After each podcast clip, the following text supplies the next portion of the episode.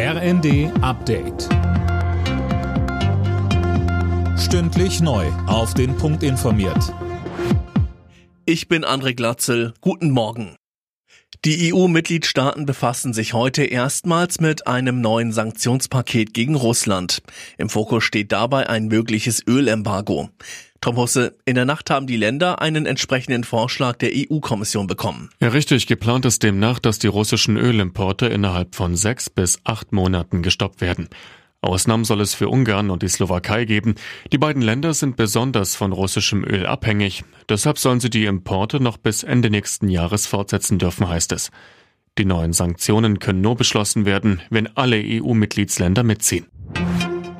CDU-Chef Merz hat in Kiew den ukrainischen Präsidenten Zelensky getroffen. Das Gespräch dauerte rund eine Stunde. Über Inhalte will Merz erstmal keine Details nennen. Er stellte aber klar, dass Deutschland verpflichtet sei, der Ukraine weiter zu helfen. Das Bundeskabinett beendet heute seine zweitägige Klausurtagung. Bei dem Treffen auf Schloss Meseberg ging es gestern vor allem um den Krieg in der Ukraine und die Entwicklung der deutschen Wirtschaft. Knackpunkt ist etwa die Frage, wie und wann Deutschland unabhängig von russischer Energie sein wird. Wirtschaftsminister Habeck sagte, wir werden diese Zeit überstehen. Wir haben die finanziellen Mittel, wir haben die politischen Konzepte, wir bauen die Energie Versorgung um und werden dann aus der Phase der Hochpreisphase rübergehen in eine Phase, wo wir ausreichend erneuerbare und günstige Energie zur Verfügung haben.